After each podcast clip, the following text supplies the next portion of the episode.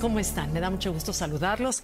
Hoy quiero platicarles sobre uno de los secretos que hace mantener la piel que se vea lozana, joven y en buen estado.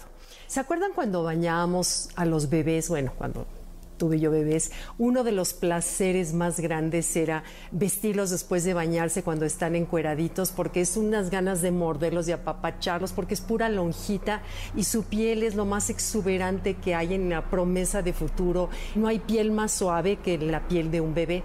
Y luego conforme van creciendo, los niños les vas viendo como esa grasita que está abajo de la piel, que les da las lonjitas y los rollitos en las piernas, empieza como a estirarse, empieza a acomodarse, empieza a ser firme, tersa, suave y se les empieza a quitar conforme se les quita ese acolchado natural de bebé, se les empieza a hacer cara más de niño, de joven y luego de adulto. Y ya cuando pasamos los 30 años, sobre todo hace mucho como es mi caso, cuando pasamos de los 30 años, la grasa empieza a desaparecer o empieza a acomodarse de manera caprichosa en distintas partes de la cara. Por ejemplo, se empiezan a hacer las ojeras, se empieza a hacer la papada. Por ejemplo, también empieza a desaparecer en el sentido de que tú puedes ver la edad de una persona de acuerdo a la grasa que tiene en la cara. Los labios se adelgazan, y de ahí que de pronto salen con esta idea de rellenos como para sustituir esa grasa natural, pero las caras se ven rarísimas,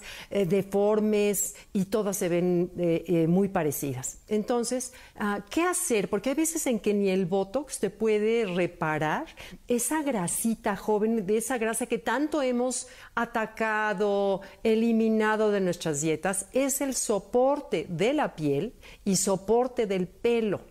Entonces, de, una, de, tener una piel sana, firme y pues mantenerla en el mejor buen estado que se pueda. Pero la buena noticia es que sí se puede ayudar a la naturaleza, aunque hemos hablado de que la edad es la edad, pero podemos ayudar a que la piel recupere esa lozanía y que tenga otra vez esa capita que nos da un poco más de, de que se vea la piel más tersa, ¿no? Entonces, bueno, número uno, son varios puntos. Número uno, una buena alimentación es básico, así como buena alimentación que incluya muchas verduras y frutas, que son los que contienen la mayoría de los antioxidantes, mucha agua, o sea, si una piel está deshidratada, olvídate, no hay botox que te lo componga. Tienes que tomar mucha agua, agua, agua, agua durante el día, no con las comidas, sino entre comidas. Entonces, mucha agua, buena alimentación. Tratemos en nuestra vida diaria de eliminar el azúcar, cero refrescos, eso sí, los de su vida los refrescos. Luego, Agrega una cucharadita de polen de abeja, que lo venden en las tiendas naturistas. Agrégaselo a tus licuados, al jugo de la mañana, a la mejor a las ensaladas que te comes, no sé, porque tienen enzimas, vitaminas, oligoelementos que son maravillosos para la piel y es muy barato. Después grasas, todas las grasas buenas, aceite de coco, aceite de oliva, aguacate, nueces, toda esa grasa, la piel, bueno, le urge, es necesarísimo consumir ese tipo de grasas. El yogur griego, eviten comprar los yogur sin grasa porque todo eso que se necesita para formar el yogur lo sustituyen con azúcar o con aspartame, que está peor. Entonces, de verdad, compren yogur completo, completo, el naturalito completo es el mejor y el yogur griego es el que más grasita tiene.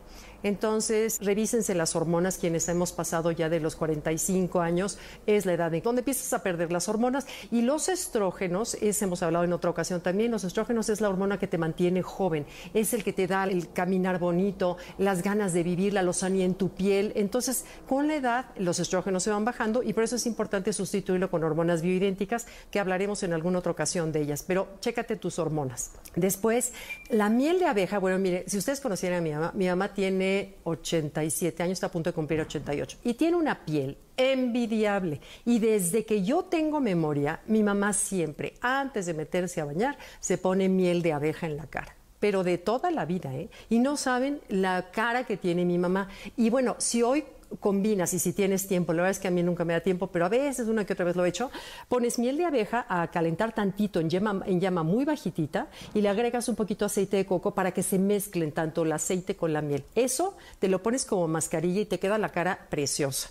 Y luego, por último, las cápsulas de vitamina E. ¿Se acuerdan una época que se estuvo de moda la vitamina E? Bueno, retomemos esa moda además de ingerida, que ahorita te protege de enfermedades con momentos de gripe y cosas que hay, ponte la cápsula de la vitamina en la cara, porque es una vitamina que es bastante lipolífica, lo cual significa que puede pasar las capas de la piel y se absorbe y nutre el tejido de esa grasa que necesitamos. Entonces, pues bueno, ya saben si quieren tener piel de bebé y tener una buena piel, pues revisemos los puntos que acabamos de hablar. Bueno, nos vemos pronto, contesto todas sus preguntas. Gracias, bye bye.